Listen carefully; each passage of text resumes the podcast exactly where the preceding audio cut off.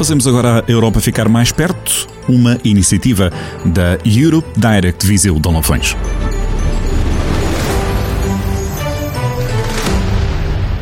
Sou o André Duarte. Eu sou o André Santos. Eu sou o Daniel Rocha. Eu sou o Zishinzu. Hoje queríamos falar-vos da temática do alargamento da União Europeia. Como sabem, a UE conta 27 Estados-membros, depois da recente saída do Reino Unido. Em 1957, quando o Tratado de Roma, o número de países era um terço deste. No entanto, apesar de uma rápida expansão no início do século XXI, quase duplicando o número de Estados-membros em 9 anos, a União Europeia já não aceita um novo entrante há 8 anos. Isto levanta a questão: por onde vai passar o futuro da UE? Quais serão os próximos países a juntarem-se? A resposta pode ser encontrada na lista de países candidatos. A Albânia, por exemplo, tem apresentado uma tendência positiva no seu sistema político e económico. No ano passado foi, por isso, iniciado o seu processo de negociação para a entrada na União Europeia. Apesar disso, o país continua a ter graves problemas de corrupção e crime organizado, que erguem obstáculos entre si e a União.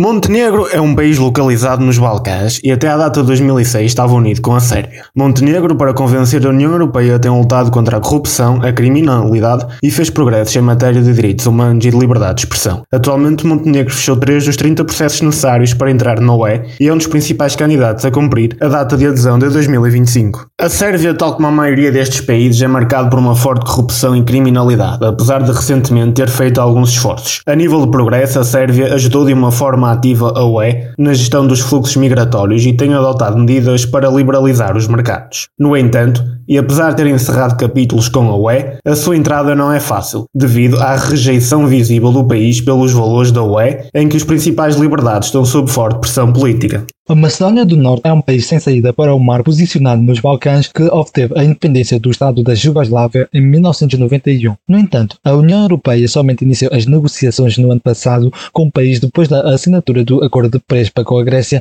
que consiste na mudança do nome do país para a República da Macedónia do Norte e também do Acordo amigável com a Bulgária. Quanto à Turquia, esta é um dos únicos países com predominância islâmica que compartilha fronteira diretamente com o continente europeu. Depois de ser candidata em 1999, as negociações negociações deste país foram iniciadas apenas em 2005, sendo este progresso muito lento, pois dos capítulos necessários para concluir o processo da adesão, apenas 16 foram abertos. Contudo, desde 2016, essas negociações ficaram suspensas, uma vez que a União Europeia acusou e criticou a Turquia por violações dos direitos humanos e déficits no setor público. Os países recebem estatuto de candidatos quando já se encontram numa fase de transferência da legislação europeia para o direito nacional. São considerados países potenciais candidatos aqueles que já demonstraram intenção de pertencer à União Europeia, mas que ainda não cumprem com as exigências obrigatórias. Dois países potenciais candidatos são a Bósnia-Herzegovina e o Kosovo. Ambos os países são provenientes da dissolução da antiga Jugoslávia na Península Balcânica e, ao entrarem na União Europeia, pretendem alcançar uma economia de mercado mais competitiva, bem como canalizar possíveis fundos europeus para o desenvolvimento político, económico e social da região, estando assim em contacto constante com os mercados europeus, instituições sociais e normas da União Europeia. Este podcast foi financiado pelo Europeiro